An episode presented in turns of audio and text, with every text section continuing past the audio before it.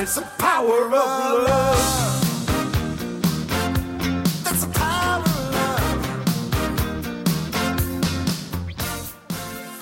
Das mit der Hüfte ist ab 40 definitiv äh, schwierig zu kontrollieren. Ich gebe mir Mühe. Die Serie geht ja noch ein bisschen länger. Äh, Kathy und ich sind auch wieder dabei, irgendwie so ein bisschen sportlich uns zu bewegen. Ähm, wir spielen Schach. Nein, so richtig über Grütt und so mit Bäumen und Echten, äh, nicht nur im Internet. Right. The Power of Love. Letzten Sonntag, wenn ihr euch erinnert oder für die Gäste, die da sind, zur Info, sind wir in diese neue Serie eingestiegen und haben uns ganz neu vor Augen geführt, dass wir diese außergewöhnliche Art der Liebe, von der die Bibel spricht, nur dann richtig verstehen können, wenn wir nicht bei uns Menschen beginnen, so nach dem Motto, was denken wir über Liebe, wenn wir, wenn wir das definieren, oder wenn wir in irgendeiner philosophischen Sichtweise, von denen es ja nun auch sehr viele gibt, folgen, oder wenn wir Romane lesen oder uns von Filmen irgendwie äh, unsere Definition holen, sondern wenn wir bei Gott selber anfangen. So können wir erkennen, was die Bibel mit Liebe meint. Denn Gott ist Liebe. Das ist die vielleicht gewaltigste Aussage, die in der gesamten Bibel vorkommt. Und deshalb lernen wir mehr über diese Liebe und ihre Kraft kennen, wenn wir Gott selbst kennenlernen. Und das beginnt damit, dass wir eine zweite Geburt erleben. Wie wir letztes Mal gehört haben, Jesus redet von einer zweiten Geburt, die möglich ist für einen Menschen, dass er nicht nur natürlich geboren wird, sondern in einem geistlichen Sinne, dass ihm die Augen geöffnet werden und er Gott erkennen kann. Das, was die Bibel Wiedergeburt nennt. Nicht in einem Sinne der östlichen Religionen, sondern in einem biblischen Sinne, dass wir eine zweite Geburt in unserem Leben jetzt hier erleben. Und wir vertiefen diese Erkenntnis Gottes, dass wir den Tanz der Liebe verstehen und uns in seine Tanzschule begeben. Denkt dran, dass Gottes Dreieinigkeit, der Tanz der Liebe seit Ewigkeit, Vater, Sohn und Heiliger Geist, äh, leben in einer Gemeinschaft zusammen, die man mit einem Tanz vergleichen kann. Und die Vorbereitung hier auf der Erde, unser Leben als Christen ist letztendlich Tanzschule. Wir lernen, uns in die Liebe einzuüben, was nicht immer einfach ist. Wer anfängt zu tanzen, der weiß das auch. Der kann die Hüfte nicht schwingen oder tritt dem Partner dauernd auf die Füße. Und wenn wir dann gleich aufhören, dann ist das schlecht. Wir sollten weitermachen. Und das ist die höchste Bestimmung unseres Lebens. Jesus sagt, ich bete, Vater, dass die, die du mir gegeben hast, bei mir sind in Ewigkeit. Mit anderen Worten, dass sie sich einreihen in diesen Tanz der Dreieinigkeit. Und um das zu ermöglichen für uns, ist Jesus auf die Erde gekommen. Um das zu ermöglichen für uns, ist Jesus am Kreuz gestorben, hat sein Leben gegeben, damit wir wieder in diese Gemeinschaft mit Gott kommen können und ist auferstanden. Und heute geht es um das neue Gebot. Das ist die Überschrift. Das neue Gebot. Und der Text aus dem ersten Johannesbrief steht in Kapitel 2, Verse 7 bis 8. Wollen wir gemeinsam lesen. 1. Johannes 2, 7 bis 8. Geliebte, ich schreibe euch kein neues Gebot, interessanterweise steigt er erstmal mit einer Verneinung an, sondern ein altes, das ihr schon von Anfang an hattet. Dieses Gebot entspricht dem, was ihr schon früher gehört habt. Und doch ist es zugleich neu. Denn dies Gebot ist in Christus wahr geworden und in euch, weil die Dunkelheit verschwindet und das wahre Licht bereits scheint.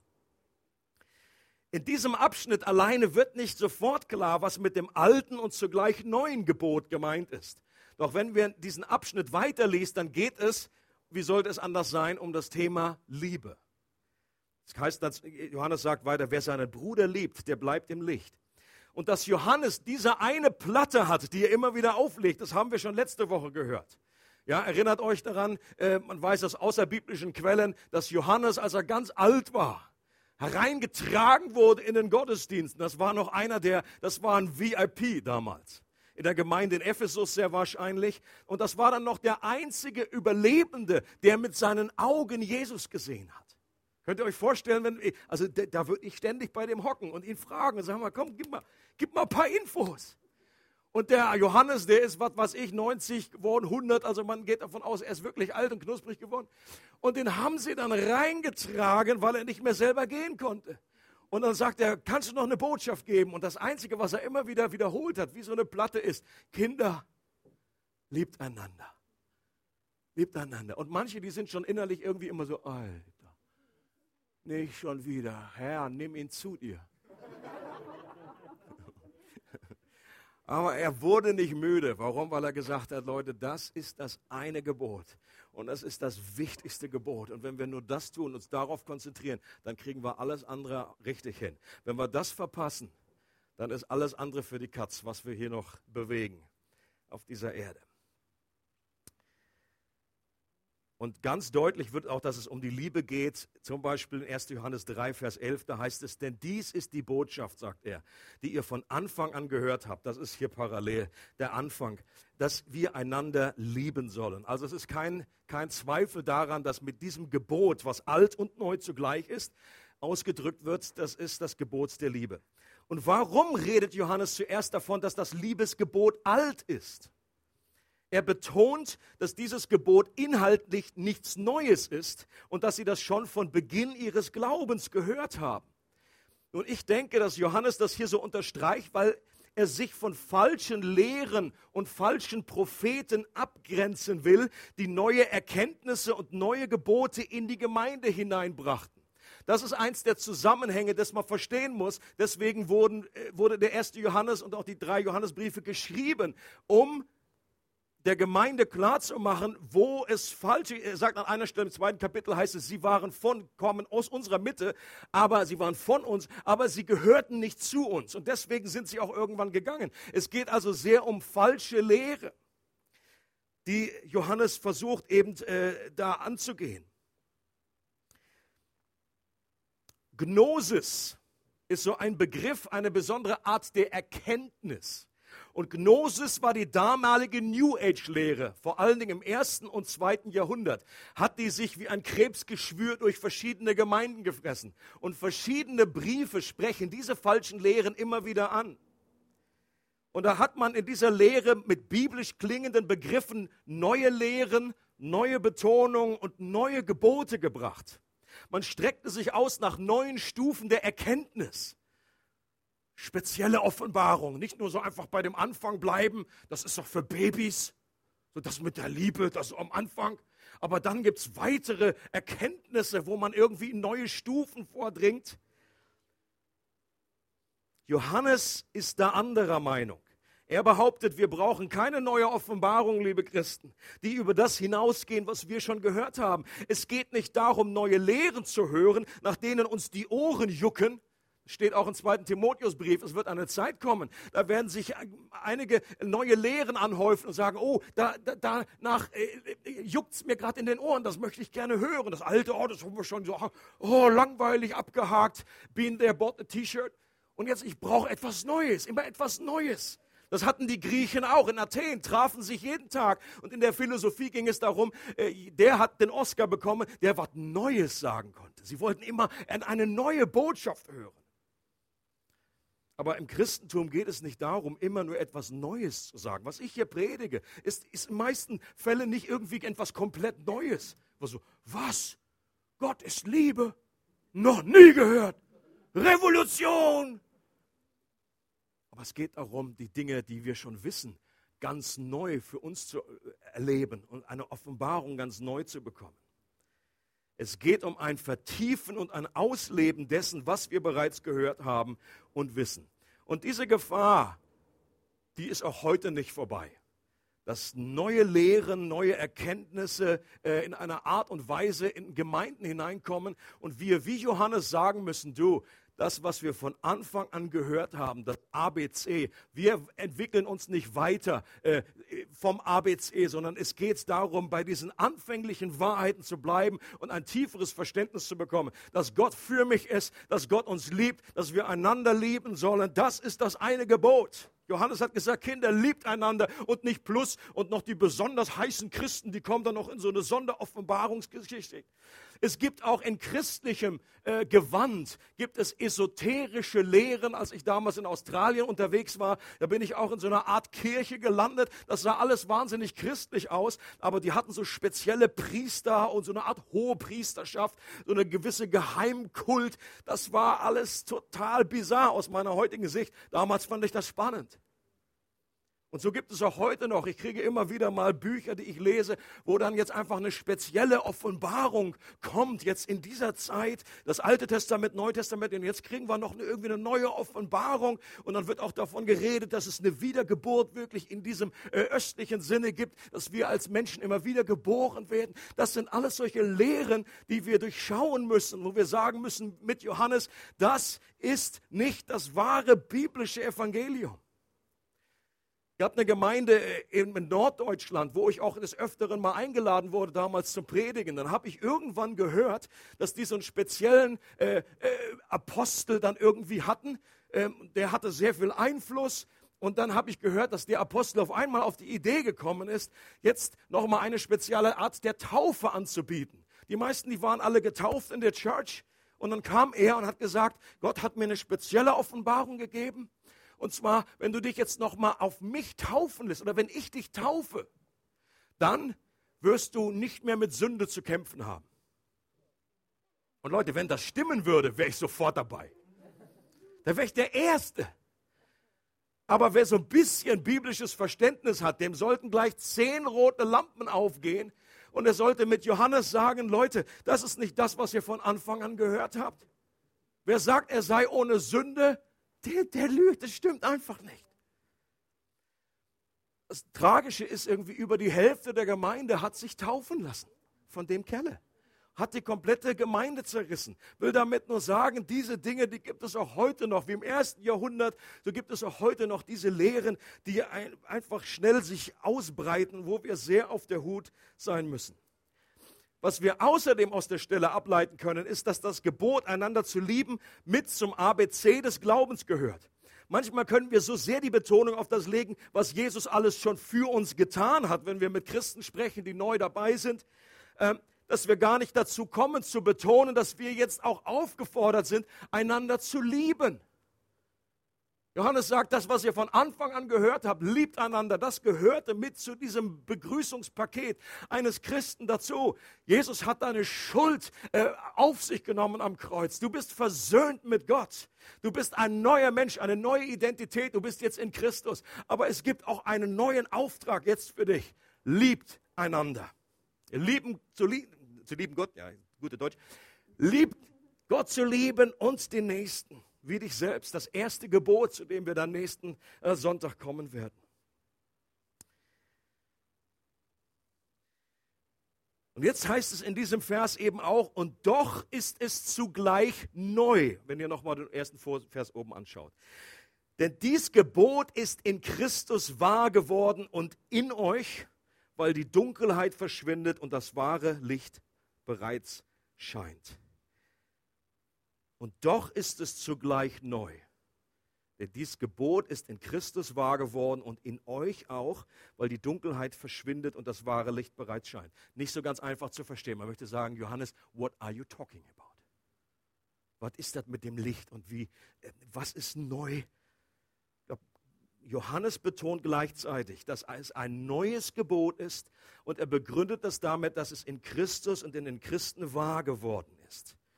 Ich denke, dass Johannes von dem neuen Gebot redet, weil der Rabbi, dem er dreieinhalb Jahre gefolgt ist, selbst davon geredet hat.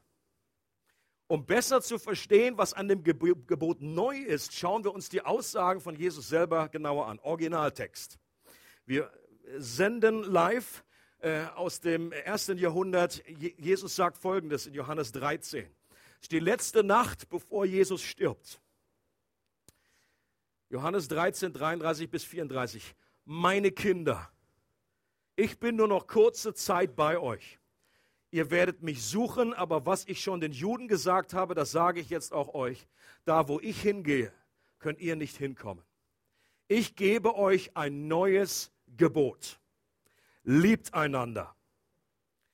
Hier merkt man, wer bei wem an der Schulter äh, gelegen hat und wer was aufgesaugt hat für, für Worte und für Begrifflichkeiten. Ihr sollt einander lieben, wie ich euch geliebt habe. An eurer Liebe zueinander werden alle erkennen, dass ihr meine Jünger seid. Das Erste, was hier ins Auge springt, ist, dass Jesus ebenfalls von einem neuen Gebot redet. Und es ist wichtig, der Schwerpunkt liegt auf dem Gebot. Es ist neu, aber es ist auch ein Gebot. Jesus sagt nicht eine neue Idee, er sagt nicht eine neue Möglichkeit, ein neuer Vorschlag oder ein neuer Lebensentwurf. Nein, er sagt ein neues Gebot gebe ich euch. Hier ist also Jesus, der Herr, der König aller Könige, dem alle Macht gegeben ist im Himmel und auf Erden.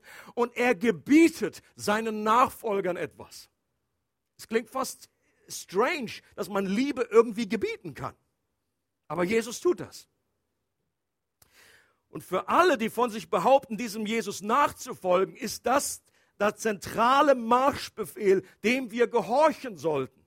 Ein Gebot hat etwas damit zu tun, dass jemand etwas sagt, der Autorität hat und wir nicht äh, ständig sagen, ach du, mal gucken. Ne? Morgen früh messe ich nochmal meinen Puls. Da gibt es bestimmt noch eine spezielle App, wenn dann die Apple Watch draußen ist. Und die zeigt dann so, ob mir so nach Liebe ist heute und dann blinkt da irgendwie so ein Herzchen auf. Mal gucken. Nee, es geht darum, dass wir dieses Gebot haben und es Jesus, unser Herr, sagt, wir sind aufgefordert, einander zu lieben. Und auch was Jesus hier sagt, meine Kinder, das ist interessant, das ist der Einzige, der dieses Wort aufgreift, ist Johannes. Sonst kommt das im Neuen Testament nicht mehr vor. Hier sind kleine Kinder gemeint. Das ist ein väterliches, äh, liebevoller äh, Ausdruck und Johannes übernimmt das für sich, weil er der war, der mit Jesus zusammen war. Das hat ihn offenbar beeindruckt, dieses Wort. Und genau dieser Inhalt, das, das bringt er später, kommt siebenmal vor in seinem äh, ersten Johannesbrief. Und auch an dieser Stelle wird deutlich, dass Jesus nicht von einem inhaltlich neuen Gebot redet, denn dass wir unseren Nächsten lieben sollen wie uns selbst, das steht bereits im Alten Testament. Levitikus 19, 18, da kannst du lesen. Wir sollen den Nächsten lieben wie uns selbst. Was ist denn also neu an diesem Gebot? Ist doch die Frage, hast du schon mal gestellt? Es ist gut, wenn wir die Bibel lesen und Fragen stellen. Wenn da steht, Jesus sagt, ich gebe euch ein neues Gebot, dann müssen, sollten wir dem auf den Grund gehen. Was ist denn bitte neu an dem Gebot? Und ich glaube, dass es zwei Aspekte gibt und die wir entdecken können und die etwas mit dem Hinweis zu tun haben, wenn Jesus sagt, liebt einander, wie ich euch geliebt habe. Hier ist der Schlüssel. Liebt einander, wie ich euch geliebt habe. Und dieses Neue an dem Liebesgebot, das bezieht sich auf zwei Aspekte. Und ich fange mit dem ersten an und mache mit dem zweiten weiter. Super, oder? Das hättet ihr nicht erwartet. Das erste ist ein neues Vorbild oder ein Beispiel. Dass Gott Liebe ist und wir einander lieben sollen, das hat in der Person von Jesus einen ganz neuen Fokus bekommen. Was Gott unter Liebe versteht, das konnten die Jünger damals an seinem konkreten Beispiel beobachten. Liebe war jetzt kein nebulöses Prinzip mehr, sondern hatte plötzlich Haut und Knochen, war in Jesus Fleisch gewordene Realität. Ich glaube, das ist neu geworden. Das gab es im Alten Testament noch nicht. Jetzt ist plötzlich Gott Mensch geworden. Der Gott der Liebe ist, wurde Mensch und den konntest du anschauen. Es gibt jetzt Anschauungsunterricht. Wie sieht denn Liebe aus im Umgang mit einem Kranken? Wie sieht Liebe aus, wie, wie, wenn jemand, wenn Jesus jemanden konfrontiert? Auch das ist Liebe. Aber Liebe fühlt sich auch nicht immer so an wie Liebe für den anderen. Und Jesus geht herum und er, er, ist, er ist Liebe in Person und er wendet sich Menschen zu, die am Rande stehen und die, die, die, äh, für die sich keiner interessiert. Und er vergibt Menschen und er lehrt über Liebe. Als Jesus zu seinen Jüngern sagte, dass sie einander lieben sollten, so wie ich euch geliebt habe. Da war den Jüngern noch eine Szene frisch in Erinnerung. Eine Handlung, die Jesus nutzte, um seine Art der Liebe zu demonstrieren. Und gemeint ist die Fußwaschung. Johannes führt diese Szene ein mit den Worten, das steht in einem Kapitel zusammen. Dieses neue Gebot und kurz vorher war die Fußwaschung. Und das war für sie, sie saßen da am Tisch, das war die Passafeier, die sie gefeiert haben. Und deswegen war ihnen das noch absolut frisch vor Augen. Dieses Vorbild, dieses Beispiel. Und Johannes führt diese Szene ein mit folgenden Worten. Darum gab er denen, die in der Welt zu ihm gehörten und die er immer geliebt hatte, jetzt den vollkommensten Beweis seiner Liebe. Das heißt, es kommt jetzt ein Beispiel für Liebe. Und am Schluss, nach dieser Handlung, heißt es, wenn nun ich, der Herr und der Meister, euch die Füße gewaschen habe, sollt auch ihr einander die Füße waschen.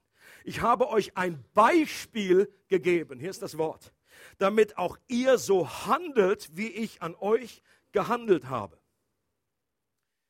Es war also der letzte gemeinsame Abend, bevor Jesus starb, und die Jünger waren unter sich, und daher war kein Sklave weit und breit. Sklaven damals äh, war, war wie die Regel, es waren Bedienstete, die einfach da zum, zu, zur Arbeit abgestellt wurden. Die Schüler eines Rabbis, die haben sich zwar als seine Diener verstanden, aber die Drecksarbeit passierte, äh, panierte Füße abzukratzen das gehörte nicht zu ihrer Stellenbeschreibung. Nicht passierte, sondern panierte. Es gibt sogar Belege dafür, dass diese Aufgabe sogar von einem jüdischen Sklaven nicht eingefordert werden konnte. Das war zu eklig. Jacki, jacki. Panierte Füße. So richtig musstest du mit dem Meißel ran, so richtig fest durch den ganzen Tag da durch die, durch den äh, Suppe gelaufen, äh, durch den Staub und dann wurde das fest und so weiter. Das sollte nur von heidnischen Sklaven übernommen werden. Keiner der Jünger fühlte sich hier angesprochen. Komisch eigentlich. Und diese Aufgabe wollte keiner übernehmen. Pech, dann essen wir halt mit stinkigen, dreckigen Füßen. Ist doch uns egal. Außerdem hatten die Jünger auch gerade was Wichtigeres zu tun. Das heißt nämlich in Lukas 22, sie diskutierten gerade nach dem, äh, darüber, wer der Größte unter ihnen sei. Und es passt sehr gut zusammen passt prima zusammen. Wer ist eigentlich der Größte? Und Jesus sagt, äh, diese Situation war die Steilvorlage. Und Jesus sagt, okay, hier ist eine kleine Lektion noch. Ich bin nicht mehr lange unter euch. Bald werde ich am Kreuz hängen und, und so weiter. Aber jetzt gebe ich euch noch einen kleinen Hinweis, was wahre Größe bedeutet und wie Liebe demonstriert werden kann. Und dann heißt es, Jesus aber wusste, dass der Vater ihm Macht über alles gegeben hatte und dass er von Gott gekommen war und wieder zu Gott ging. Er stand vom Tisch auf, zog sein Obergewand aus und band sich ein leinenes Tuch um. Dann goss er Wasser in eine Waschschüssel und begann den Jüngern die Füße zu waschen und mit dem Tuch abzutrocknen, das er sich umgebunden hatte. Und das Wort, was wir heute nicht mehr so gut nachvollziehen können, weil wir die Story schon kennen, schon gelesen, abgehakt, ja, so, oh ja, Jesus ist halt der, der die Füße wäscht. Aber für die damals war es nicht der, der die Füße wäscht. Das war skandalös. Das war ein Skandal der Liebe, die dieser Art sich offenbart hatte. Rabbi, was tust du da? Nimm den Fummel da wieder weg. Hör auf! Petrus sichtlich unangenehm berührt und sagt, er kommt, darf dir die Füße waschen? Nee, geh weg! Du wäschst mir im Leben nicht die Füße. Haben wir es noch? Du bist der Rabbi, ich bin der Schüler. Ich glaube, es fällt uns schwer, äh, diese, in diese Welt uns hineinzuversetzen. Du bist kein heidnischer Sklave, du bist auch kein jüdischer Sklave, du bist noch nicht einmal Schüler, du bist der Rabbi und Meister. Doch Jesus lässt sich nicht beirren. Ich glaube, dass plötzlich die Stimmung im Raum kippte. Eben war man noch so fröhlich dabei beim Essen und das Lamm oder auch nicht. Wir wissen nicht genau, ob eins da war. Jemand hat gesagt, ja, bei diesem speziellen Passalam war kein Passalam auf dem Tisch, weil es saß am Tisch. Bill Johnson hätte jetzt gesagt, that's a good point, Bill.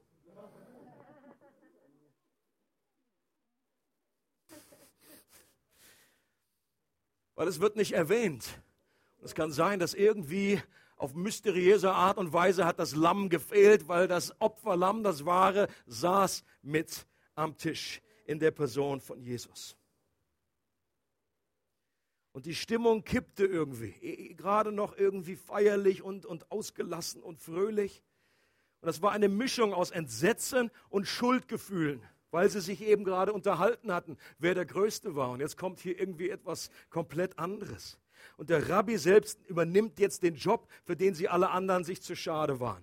Und Jesus gibt ein praktisches Anschauungsunterricht, wie das neue Gebot der Liebe in der Praxis aussieht. Jesus sagt, ich habe euch ein Beispiel gegeben für das neue Gebot. Liebe buchstabiert sich demütiges Dienen. Und wenn ich das für euch getan habe, sagt Jesus, sollt auch ihr das untereinander tun. Gemeint von Jesus waren keine Fußwaschungsgottesdienste. Das wird manchmal so äh, übernommen oder Christen denken, ah, genau wie Jesus das Abendmahl eingesetzt hat, hat er diese Fußwaschgottesdienste eingesetzt. Die Fußwaschung war nur ein Beispiel aus ihrer Zeit, das demütiges Dienen veranschaulichte. Heute ist das nicht mehr ein Akt der Demut, wenn ich da die frisch gewaschenen Füße wasche. Oder naja, Je nachdem, je nach Kontext. Es ging Jesus nicht darum, eine neue Tradition einzuführen, wie das Sakrament des Abendmahls. Es ging nicht darum, unsere Demut zur Schau zu stellen, sondern die Liebe wird dort sichtbar, wo wir den anderen höher achten als uns selbst. Das ist das Prinzip. Wo wir uns nicht zu schade sind und sagen, boah, das ist, das ist doch unter meiner Würde. Gerade diese Würde sausen zu lassen und äh, wahre Größe in Gottes Augen anzustreben, indem wir der Diener aller werden. Das ist der Punkt. Und Jesus betont außerdem, dass es nicht reicht, das nur theoretisch zu bejahen. Jeder Christ würde da innerlich abnicken. Das ist jetzt nicht die Frage, sagen, du siehst das auch so, dass das Liebe ist Ausdruck in Demut, in anderen höher achten. Jo, jo, jo, jo. Es geht aber nicht darum, nur liebevolle und demütige Gedanken oder Gefühle in sich zu züchten. Das ist so unsere heutige, mehr unsere Prägung, unsere Vorstellung. Liebe heißt einfach so ein spüre ich irgendwie so ein Gefühl, so verinnerlicht. Ich liebe, ich liebe. Ah, ich hab dich so lieb. Das ist unsere Betonung heutzutage. Die Betonung der, der Bibel auf der Liebe ist aber mehr auf der Tat als auf dem Gefühl. Manchmal wird ein falscher Gegensatz gemacht. Äh, äh, da kommen manche Preacher und sagen, Liebe hat überhaupt nichts mit Gefühl zu tun. Alles nur mit einer, mit einer. Das ist auch wieder überzogen. Liebe hat sehr wohl auch etwas mit Gefühl zu tun, aber es ist mehr als Gefühl. Und der Schwerpunkt liegt auf der Tat, auf dem Handeln.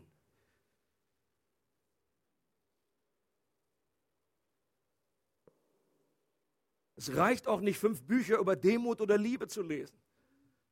Wenn das reichen würde, wäre ich der liebevollste Mensch des Planeten. Ich lese ständig frommes Zeug.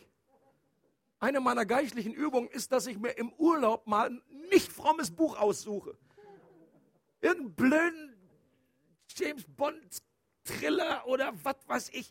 Und selbst das klappt bei mir nicht. Da denke ich immer, was für eine Verschwendung, hier so blöde Story, ich will irgendwie was Handfestes. Und dann lese ich im, im Urlaub genau dasselbe Zeug, wie ich zu Hause lese. Liebe ist erst dann echte Liebe, wenn sie durch eine Handlung zum Ausdruck gebracht wird, die den anderen höher achtet als sich selbst. Biblische Liebe ist mehr als ein Gefühl. Es gibt hier, äh, kennen die einige unter euch, sehr gutes Buch von Stephen Covey, Die sieben Wege zur Effektivität. Und äh, er schreibt in seinem Buch, als ich in einem Seminar über das Konzept der Proaktivität sprach, kam ein Mann zu mir und sagte, mir gefällt das, was du sagst, Stephen. Ist immer gefährlich, wenn Leute so anfangen. Auch nach Predigt, du, das, das, den Punkt fand ich gut. Aber, aber jede Situation ist doch anders. Meine Ehe zum Beispiel.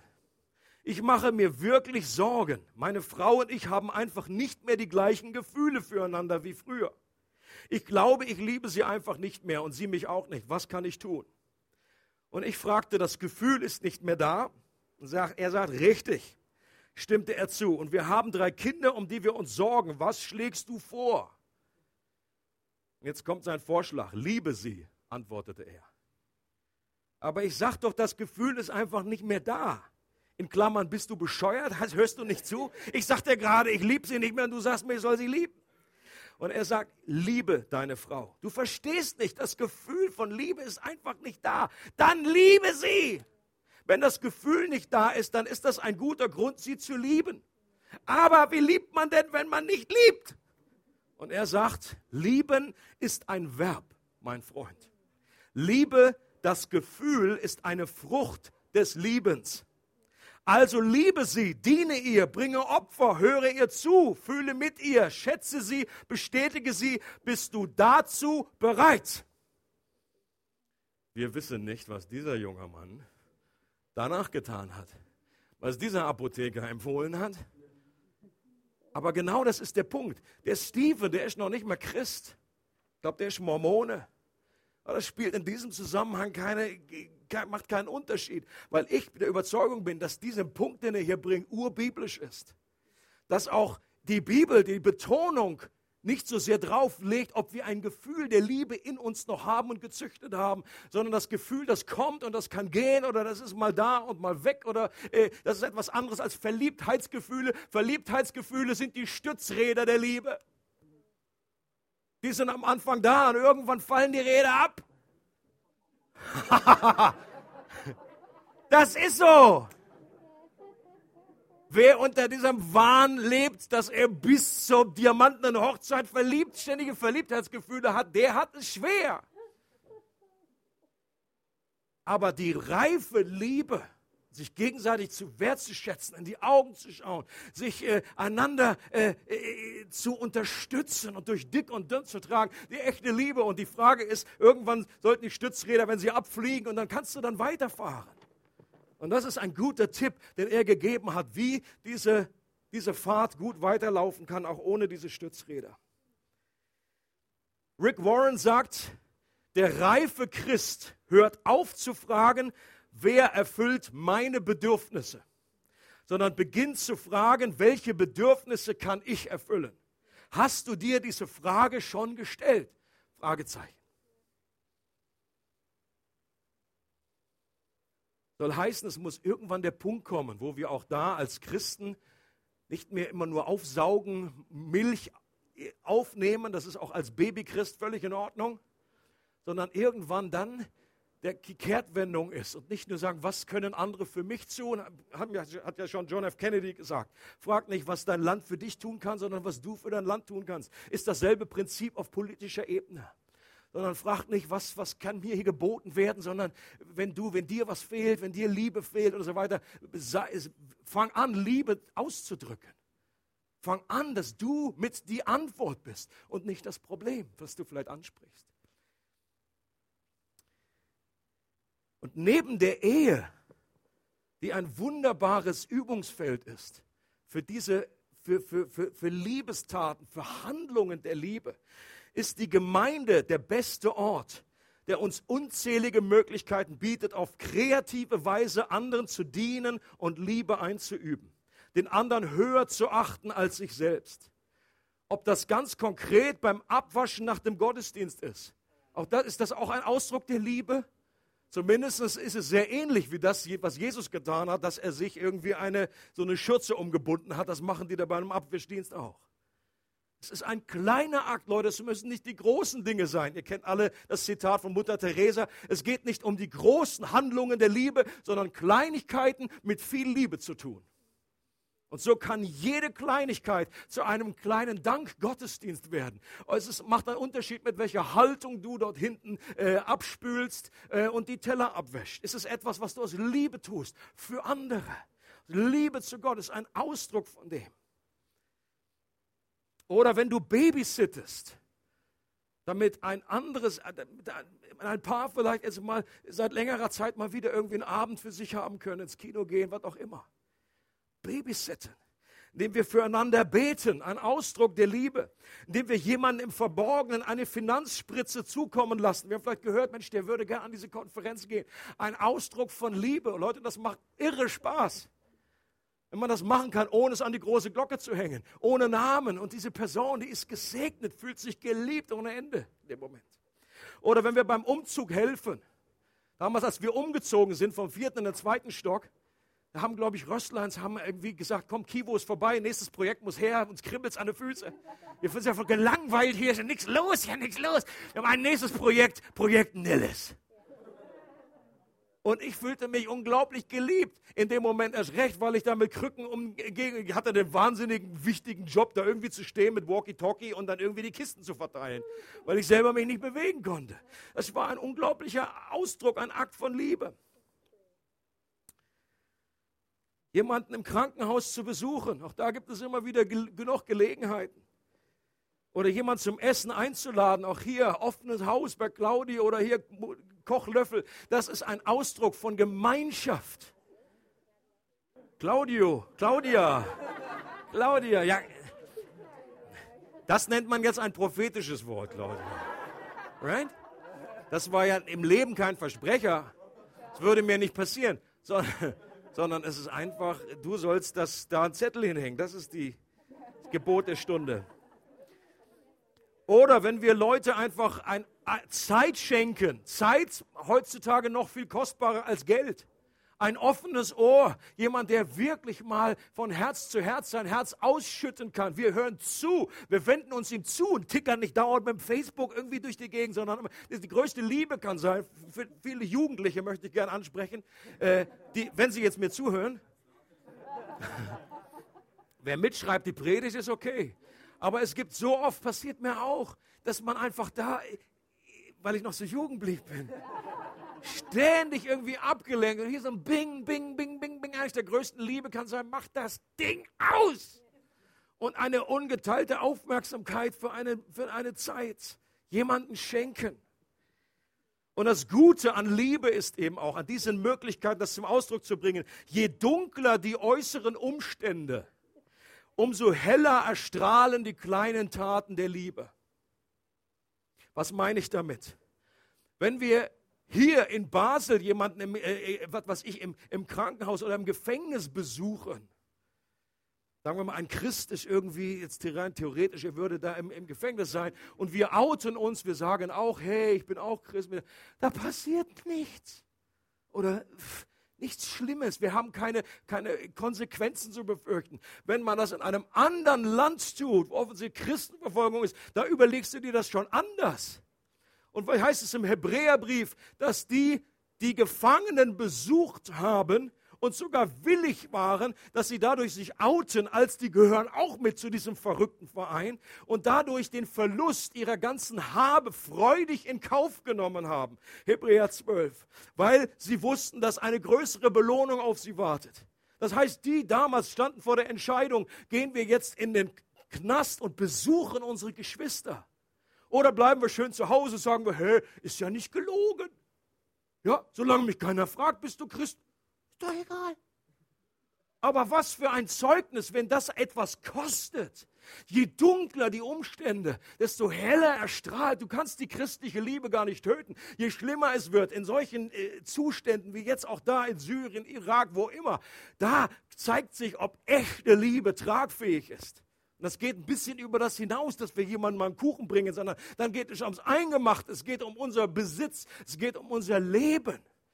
Tertullian war ein äh, Kirchenvater, der sagte, berühmtes Zitat von ihm, seht, wie sich die Christen lieben. Sie, sie bereit sind, ihr Leben füreinander zu geben. Und das hatte damals eine wirklich buchstäbliche Dimension. Sie haben ihr Leben füreinander gegeben. Und ich wünsche mir, dass auch diese Dimension in uns wieder, wiederkommt. Vielleicht wird es dazu führen oder Gott benutzt auch äußere Umstände, dass sie härter werden, dass der Wind schärfer bläst. Das erleben wir auch zurzeit schon. Aber das wird eine geniale Gelegenheit, um wirklich Liebe zu zeigen. Das zweite, der zweite Aspekt,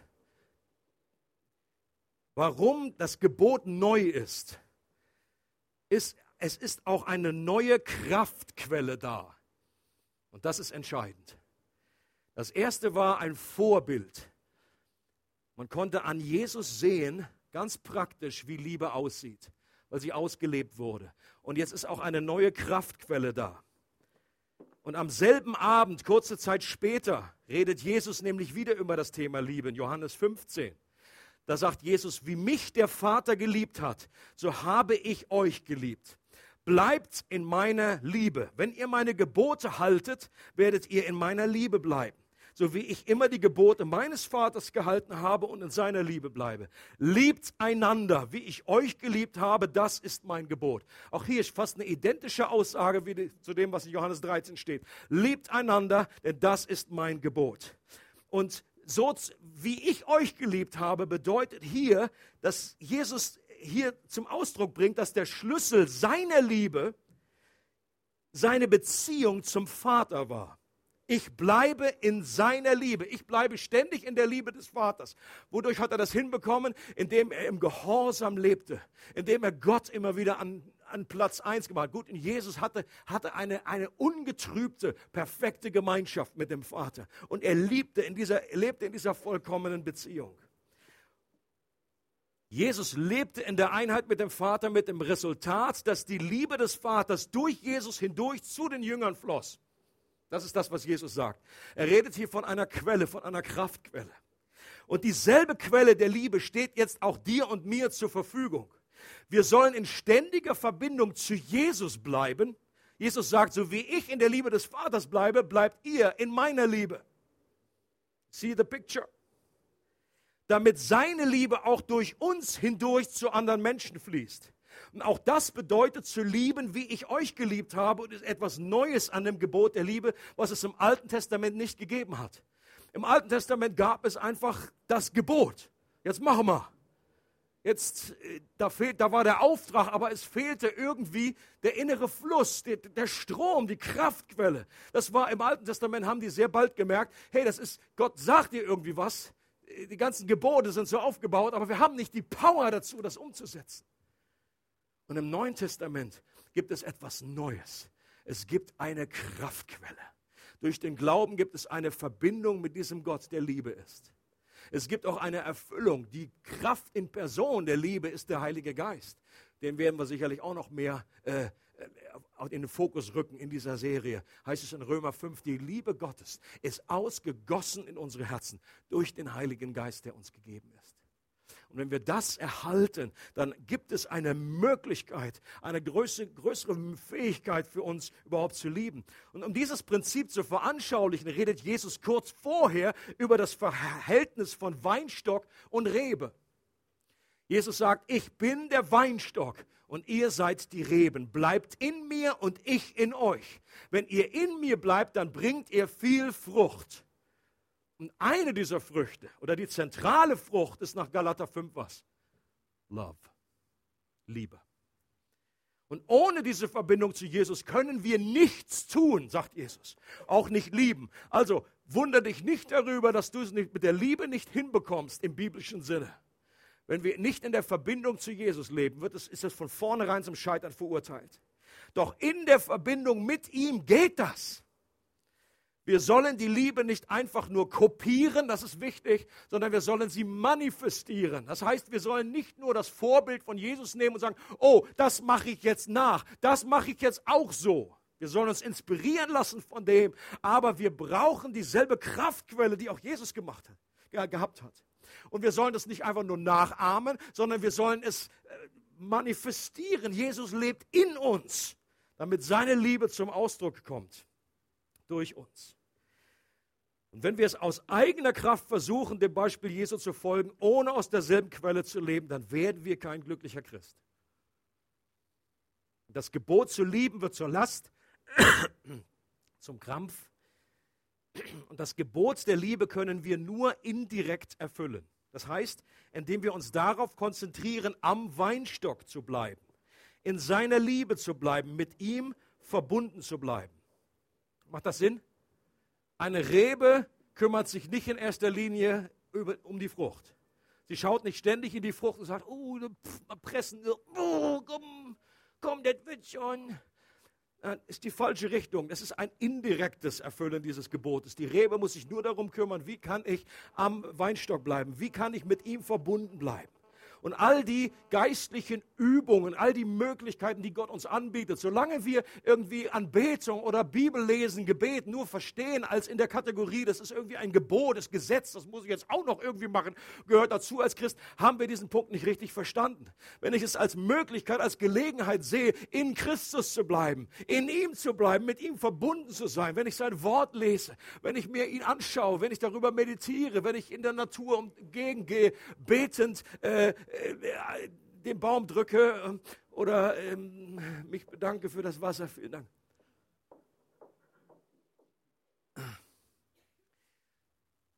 Dann macht das Ganze auf einer ganz anderen Ebene Sinn. Wenn ich weiß, Mensch, wenn ich diese Art von Musik äh, im Auto mache ich meine kleine, mein Auto zu einer Worship-Knutkugel.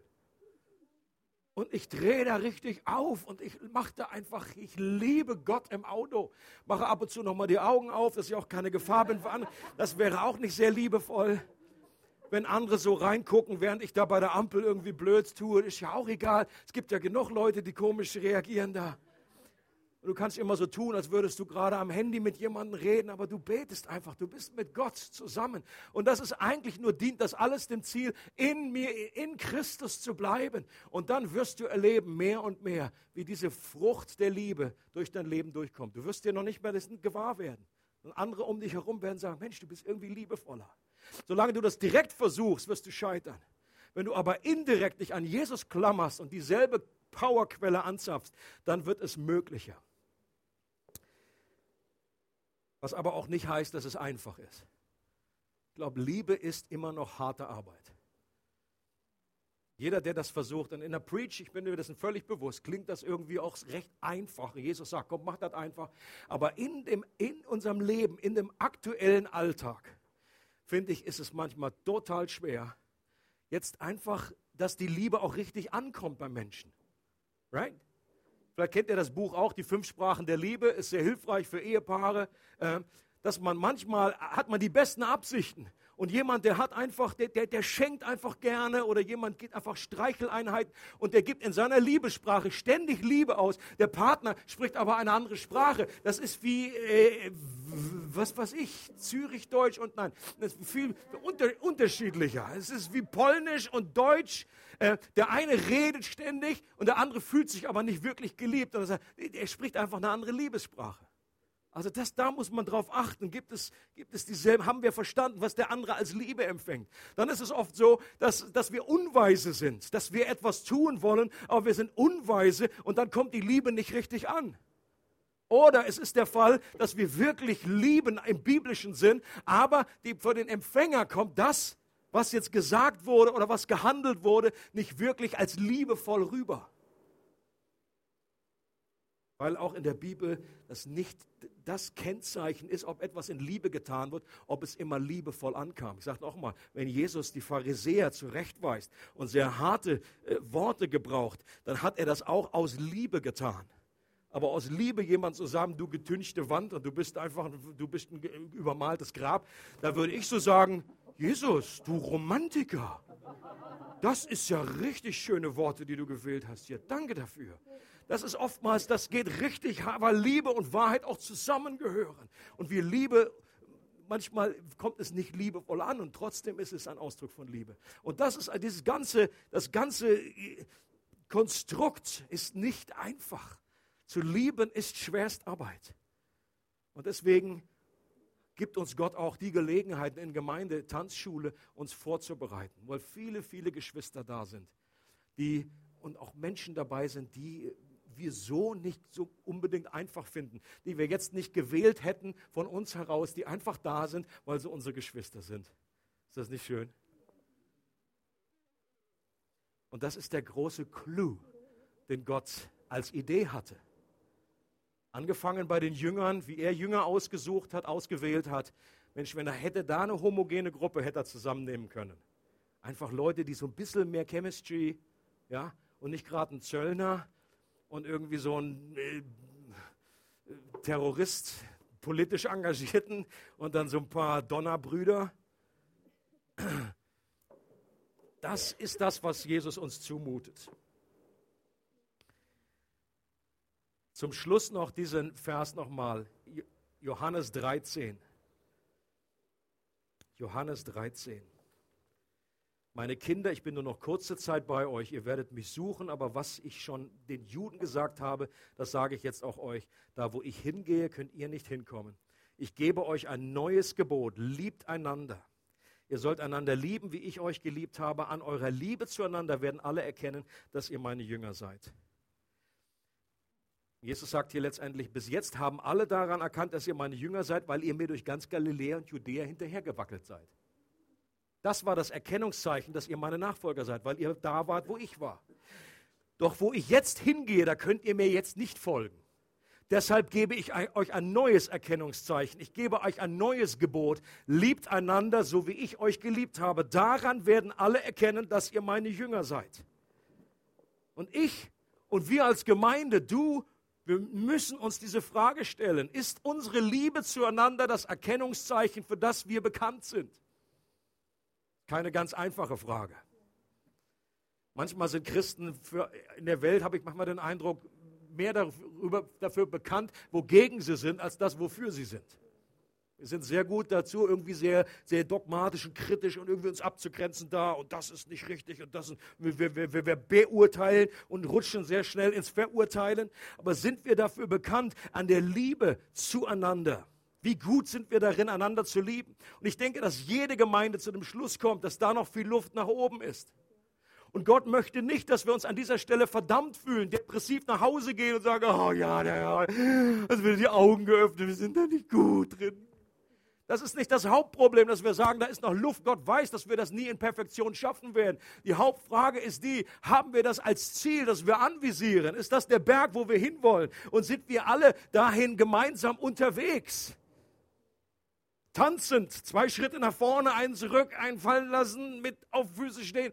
Sind wir dazu äh, unterwegs, in diese Richtung zu laufen? Ist das unser Verlangen? Sag Gott, nimm alles aus dem Weg, was uns äh, irgendwie, äh, wo wir gefangen sind in unserer Selbstsucht. Mach uns liebesfähig. Wenn Jesus sagt in den, äh, in den Schreiben, in der Offenbarung, kehrt zurück zur ersten Liebe dann gilt das an uns, uns als Gemeinde, an verschiedenen Gemeinden, dass wir die Liebe wieder ganz neu in den Fokus bekommen. Ich sehne mich danach, so zu lieben, dass Menschen dadurch erkennen, dass ich zu Jesus gehöre. Ich möchte nicht in erster Linie bekannt sein für das und das und das und wie viele tolle, schlaue Bücher ich gelesen habe, weil ich alles irgendwie weiß und das drei, drei griechische Worte, sondern ich möchte jemand sein, der liebt. Und ich wünsche mir auch, ich möchte zu einer Gemeinde gehören, die diese übernatürliche Liebe, dieses Licht und diese Salzkraft in einer Stadt freisetzt, in, einer, in, einer, in einem Umfeld. Und Menschen, die mit dem Glauben nichts am Hut haben, an der übernatürlichen Liebe erkennen, dass es einen liebenden Gott geben muss, weil diese Art der Liebe nicht anders zu erklären ist. Amen.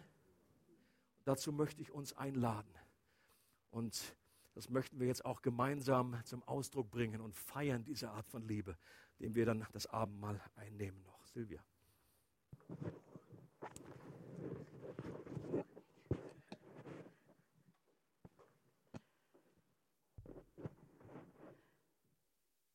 Ich habe am Anfang gesagt, dass ich diese Woche eher eine Versagerin gesehen bin, was Liebe deinen Nächsten oder Liebe haben untereinander anbetrifft. Und auch du, Wolfi, hast, hast gesagt, dass, auch wenn das so gut tönt in der Predigt, das ist einfach ein schwieriges Thema, das uns herausfordert im Alltag. Aber du hast schön aufgezeigt, eigentlich, die Punkte, wie wir auch aus dem rauskommen. Und das ist das Geniale an Gott. Er gibt eben nicht so Gebot einfach vor und lässt uns nachher hängen. Und wir wissen nachher nicht, wie wir das überhaupt können erfüllen können. Und ich möchte euch jetzt einladen, dass wir das Obenmal zusammen feiern können. Und wir wollen das oben mal wirklich unter dieser Erinnerung einnehmen. Und die zwei Punkte, die der Wolfi rausgeschafft hat heute. Das Erste, wir haben Jesus als Vorbild. Jesus ist auf die Erde gekommen mit seiner perfekten Liebe und hat uns vorgezeigt, was Liebe bedeutet, wie wir einander lieben können. Und seine Liebe ist so perfekt, dass er für uns sogar ans Kreuz gegangen ist. Und an das werden wir uns heute erinnern. Und der zweite Punkt ist, dass man oftmals eben kennen wir das Gebot. Mit dem Verstand wissen wir, dass das Gebot da ist, aber es ist schwierig im Alltag das Gebot umzusetzen. Und wir wollen mit dem oben mal auch ganz bewusst einfach die Kraftquelle, die durch unseren Glauben da ist, wo wir haben zu Gott, möchten wir das Brot, das wir teilen und der Wein, den wir teilen, möchten wir als Kraftquelle in uns einnehmen, in uns aufsuchen, verdauen und mitnehmen in unseren Alltag. Also geht doch einmal zu den Tisch